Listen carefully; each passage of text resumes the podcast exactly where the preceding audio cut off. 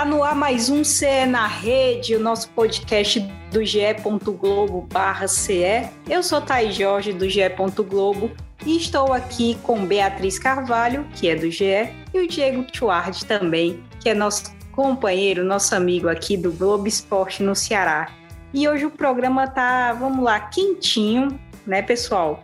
Porque a gente vai falar dessa questão do Voivoda, escolheu ficar no Fortaleza, vamos falar muito de renovação do Richard, ou seja, temas quentes e importantes. Eu queria dar boas-vindas para a Bia. Tudo bom, Bia? Fala, Thaís. Oi para todo mundo que está ouvindo a gente. Estou de volta no Cena Rede, sempre muito bom participar. E é muito bom também falar desse momento dos dois times, né? Tanto Fortaleza quanto Ceará, que estão tão bem na Série A. Bora falar de futebol. Diego, tudo bem? Muito, muito bom dia, boa tarde, boa noite para todo mundo. Eu gosto muito de estar aqui no Cé na Rede, viu? Gosto demais e vamos nessa falar sobre futebol cearense. Um assunto aqueceu nessa semana que foi a imprensa argentina ter colocado o Voivoda na mira do Racing. A torcida do Fortaleza já tá, tá meio traumatizada com isso, né? Depois que o Rogério Ceni deixou o clube duas vezes para ir primeiro para o Cruzeiro, depois para o Flamengo mas durante a semana também, e foi muito imediato, né, pessoal? Saiu a notícia e logo depois veio aquela foto do Voivoda com os filhos no PC, aquele clima familiar, ou seja, aquela coisa assim, tipo, tão cedo eu saio, né? É, mas, Diego, assim, é, dentro, é, é, é completamente diferente, né, Diego? Essa perspectiva, a gente percebe que tem muito essa vontade de permanecer e continuar esse trabalho, né? Com certeza, mas como você falou, né, Thaís, rolou um flashback assim de pânico na cabeça do torcedor do Fortaleza, né? Porque eles viram assim o, aquele, aquele mesmo filme, né? O filme que teve o 1, o 2 e podia até ter o 3 agora, né? Mas como a gente viu e sabe, o, o Voivoda acabou ficando no Fortaleza, inclusive tá lá no g.globo.ce, nas nossas redes sociais do Globo Esporte, a foto dele com os filhos e tudo mais, né? Teve a questão dele matriculando os filhos aqui na escola em Fortaleza, então é, o torcedor pode ficar tranquilo, até porque antes disso, bem antes mesmo, quando o Voivoda estava assinando contrato com Fortaleza, o pessoal de casa vai lembrar que houve quase uma atravessada do Santos, né? Quando o Voivoda estava para assinar o contrato. E ele falou: "Não, eu já já tenho palavra aqui com o Fortaleza e eu vou eu vou seguir com eles, vou seguir com a minha palavra". Então, dá para ver que foi uma coisa assim, não foi um, um um caso isolado, né? Realmente o, o, Voivoda ele é um cara, um cara de muita honra, um cara de muito compromisso ao contrato.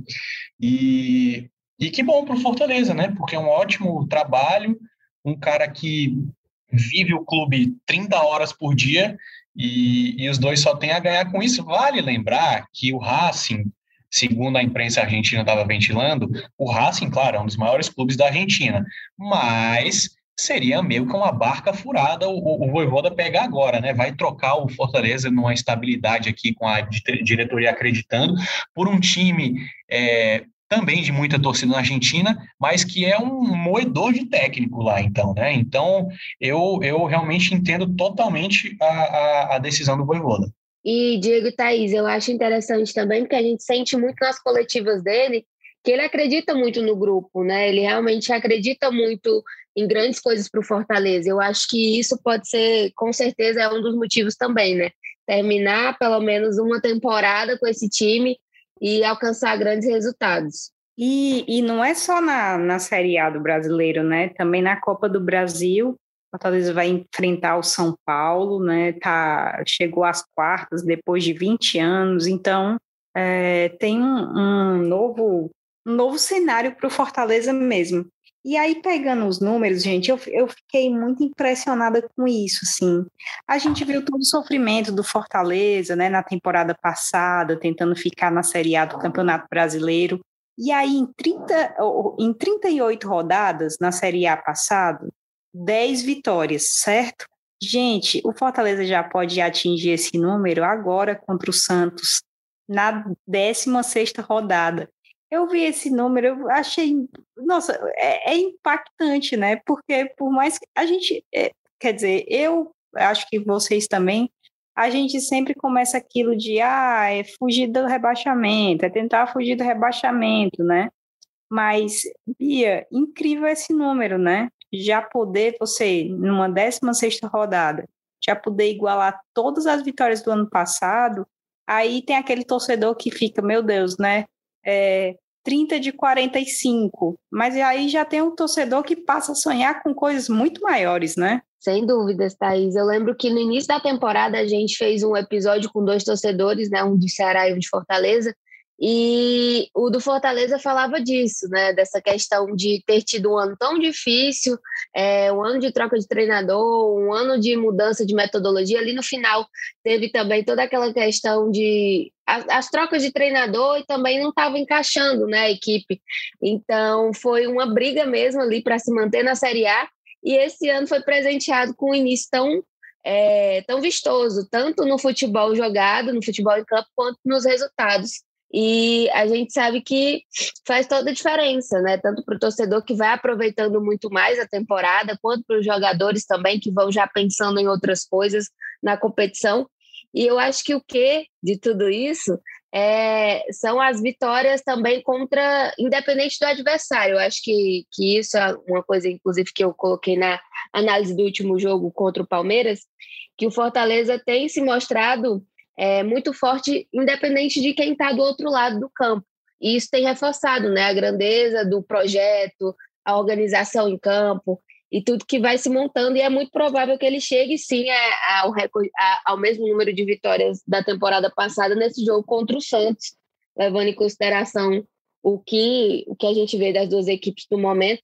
É, e também é, outra questão né, que eu coloquei lá na análise também reforço aqui, é essa coisa de ir riscando os recordes, ir riscando o histórico, né, que, que vem se repetindo bastante. Já fazia uma das melhores temporadas, a melhor temporada de um nordestino na Série A, pode terminar o primeiro turno como o, o melhor primeiro turno de um nordestino também, com certeza é o melhor primeiro turno do Fortaleza, e, enfim, é, o que a gente vê acontecer no Fortaleza é, é outro patamar, né? Se ele tivesse aqui, ele ia rir de mim quando eu falo isso. Mas é realmente isso, assim, a gente vê uma briga muito forte com qualquer time, como eu falei, é, vê que é uma coisa estável, não é um, uma oscilação, não é, é, é muito organizado e tem tudo para continuar vencendo, inclusive nesse próximo jogo. Já falando, né, já me adiantando para o que você vai dizer, é, eu vejo que o Fortaleza tem um ataque muito competente,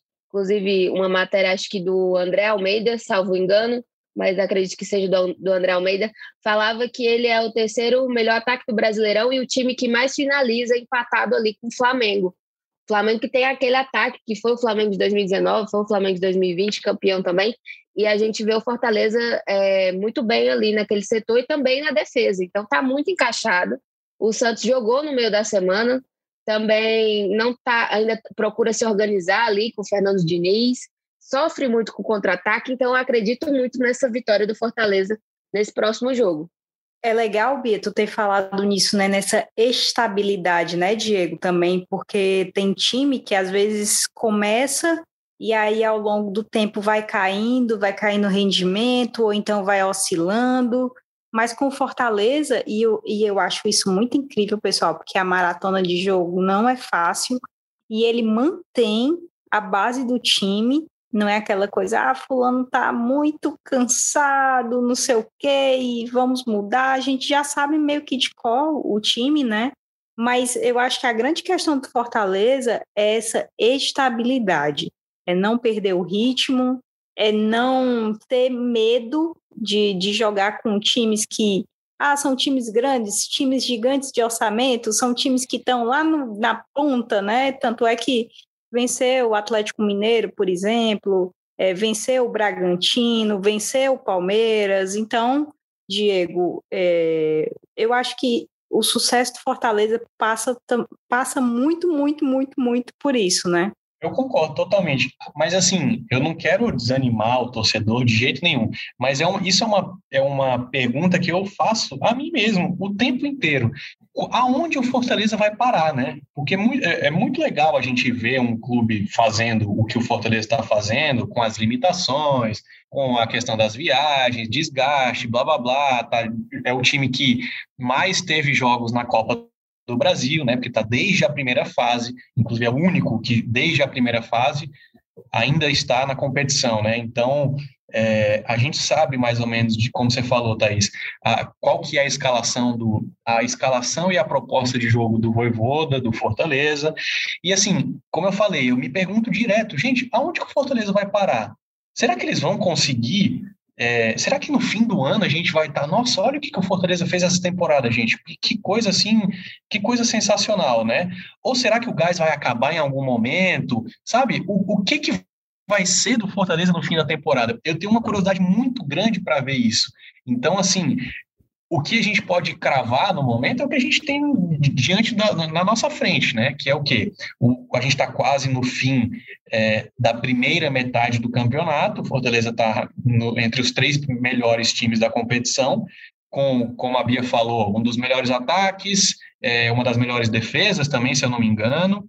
Então, qual é o, o futuro desse time, né? Muito impressionante se eles conseguirem repetir essa primeira metade na segunda e acredito, acredito não, tenho certeza que é o que o, o torcedor pensa muito, né? Querem terminar como o campeonato está começando, né? Que é isso que é o importante. E olha a proeza que seria o Fortaleza terminar, por exemplo, na terceira posição o campeonato, por que não, né? Nossa, lembrando que é, as posições também valem muito dinheiro, né? Cada posição que você conquista é, é dinheiro. E seria bolso. vaga seria vaga na Libertadores, né, também, se Uau. terminasse entre os quatro primeiros, então, histórico. E agora a gente muda completamente o assunto, vamos falar do rival Ceará, o rival do Fortaleza. O Ceará que está muito bem também, fazendo história já, 11 jogos de invencibilidade, é um dado, é um número, mas ainda tem aquela aquela pedra no sapato não venceu fora de casa ainda e vai buscar isso contra o Corinthians também no domingo. GE. Globo faz o tempo real com vídeos, Premier transmite, TV Verdes Mares transmite também, é bom lembrar. Diego, o que é que está faltando fora de casa? Eu sei que é, muitas vezes a gente fala, ah, é bola na rede, essa sua pergunta é muito óbvia, né? Mas ainda tem essa pedra no sapato, lembrando que com retorno de alguns jogadores, já já a gente fala sobre isso, mas o que é que você está projetando aí desse duelo entre Ceará e Corinthians? É, é um jogo, assim, o, o Ceará procurando aquela desencantada fora de casa, né? Procurando, procurando, procurando. E contra o Corinthians, eu vejo como uma ótima oportunidade dessa primeira vitória fora de casa vir, né? O, acho que o Ceará cada vez mais vai aprendendo com os erros, os vacilos que teve fora de casa. E, gente, uma hora vai ter que sair, né? Não é possível que o time vá terminar o campeonato.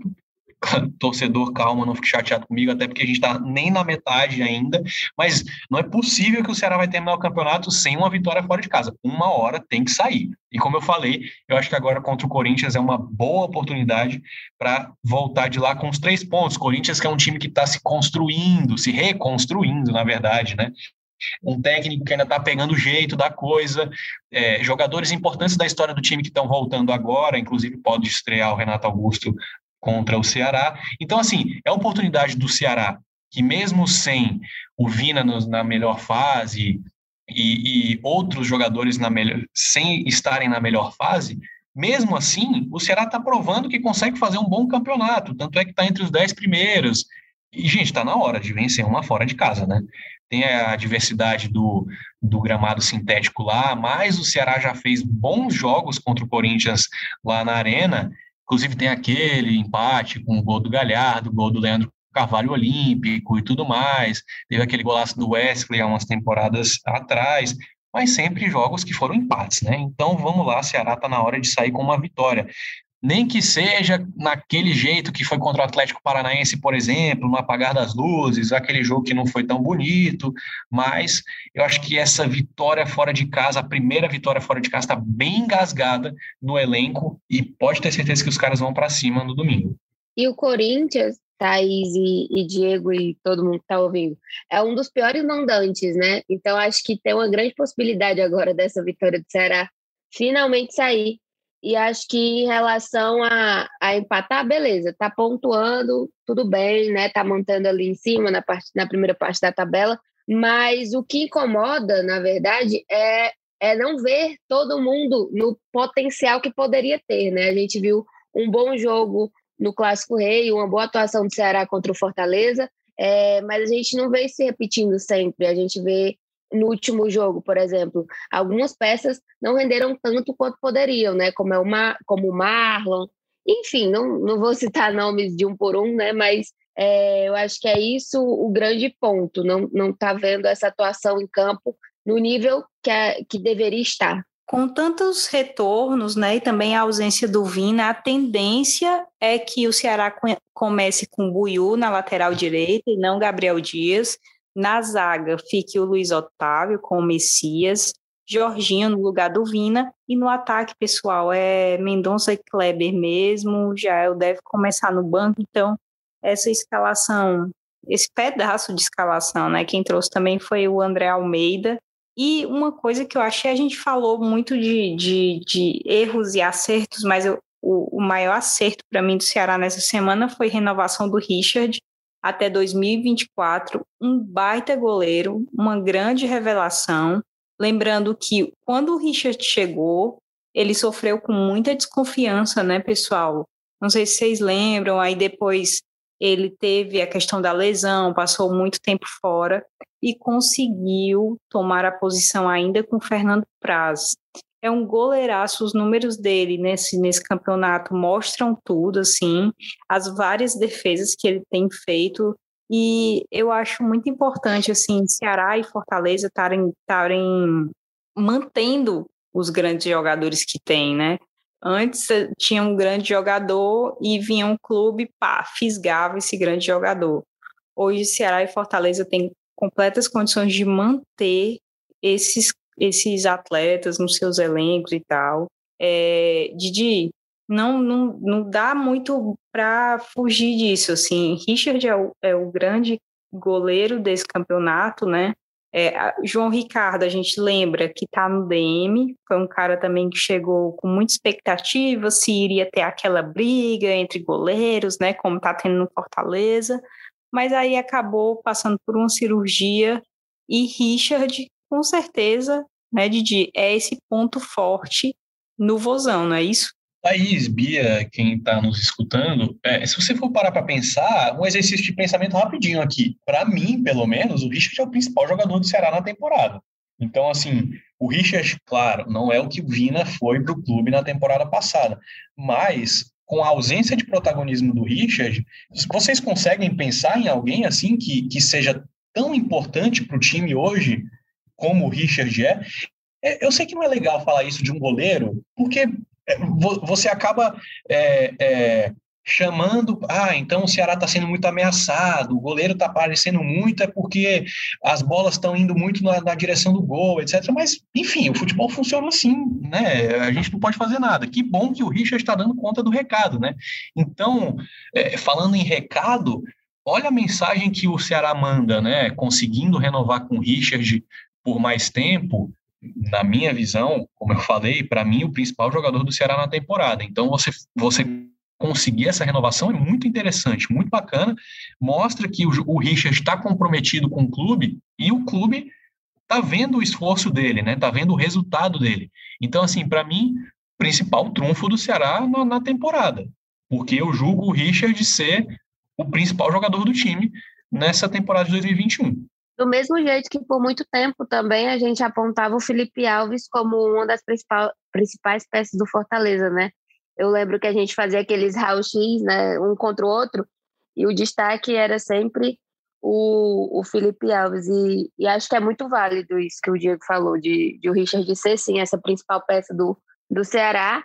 E relembrando tudo que ele passou, né? Ele chegou a ser o terceiro goleiro, não era nem o segundo goleiro do Ceará, e ali conseguiu é, assumir a vaga de titular, tirando Fernando Praz, que, enfim, tem toda a história, né, como goleiro, acabou se aposentando depois, e entregou os melhores resultados possíveis para o Ceará, né, tanto que é um dos goleiros, eu acho que é o goleiro que menos sofreu gols, né, nessa, nessa Série A. Então, é, assino embaixo aí no que o Diego falou, acho sim que é, é a principal peça do Ceará no momento.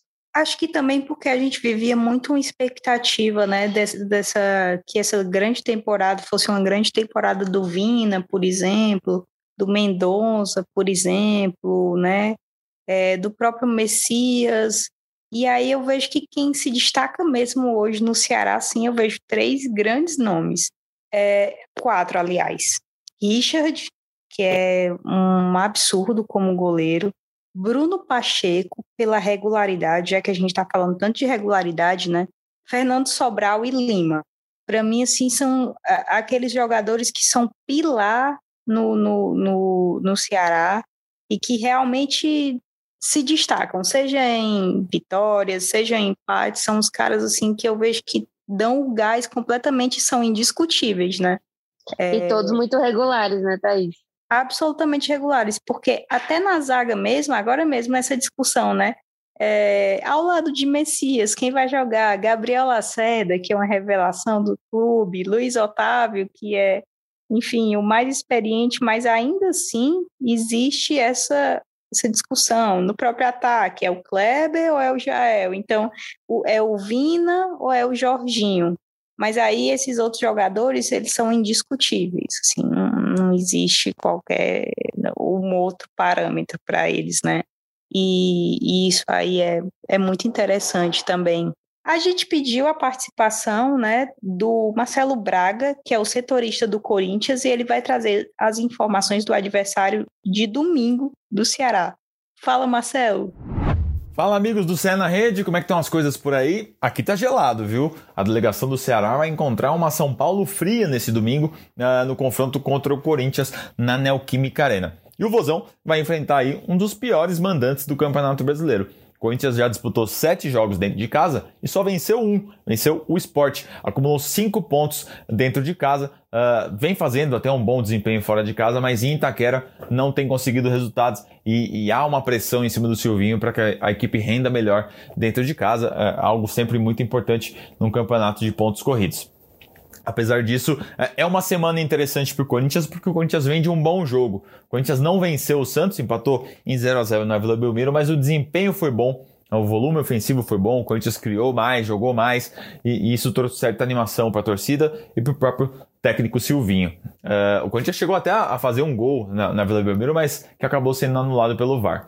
Bom, uh, um dos, uma das novidades dessa, desse último jogo foi a presença do Juliano. Ele estreou na equipe, um dos reforços contratados para a temporada, e ele teve um bom desempenho, apesar de não jogar desde abril, então estava com um pouco de falta de ritmo de jogo mas teve um bom desempenho, é, deu um passe bonito para o Mosquito, arriscou alguns dribles e foi um jogador interessante na criação do Corinthians. Nesse fim de semana, diante do Ceará, o Corinthians vai ter mais uma estreia, que é a do Renato Augusto. Renato Augusto, campeão uh, brasileiro pelo Corinthians em 2015, disputou Copa do Mundo em 2018 e, e, chega ao Corinthians de volta, mas não deve ser titular ainda. Ele deu uma entrevista coletiva nessa semana, quando ele foi apresentado, e disse que pretende jogar aí cerca de 20, 30 minutos uh, e depois vai fazendo uma progressão nos jogos até que ele consiga é, aguentar um jogo de 90 minutos. Isso deve demorar um pouco porque ele não joga desde dezembro. Ele atuava pelo Beijing Guan da, da China e, e, não conseguiu retornar ao país, então não joga desde então. Vai ser a primeira partida do Renato Augusto.